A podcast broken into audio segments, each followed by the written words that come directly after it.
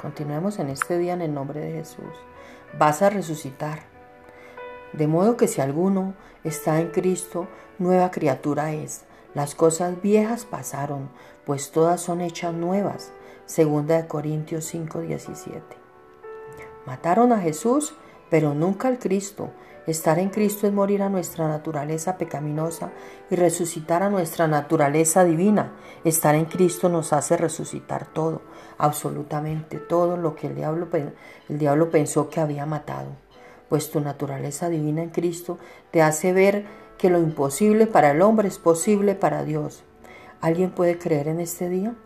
Que Dios puede resucitar, es decir, restaurar todo aquello que aparentemente, que aparentemente estaba perdido, como tu matrimonio, tu empresa, tu, tu ministerio, tu familia, tus negocios, etcétera, etcétera.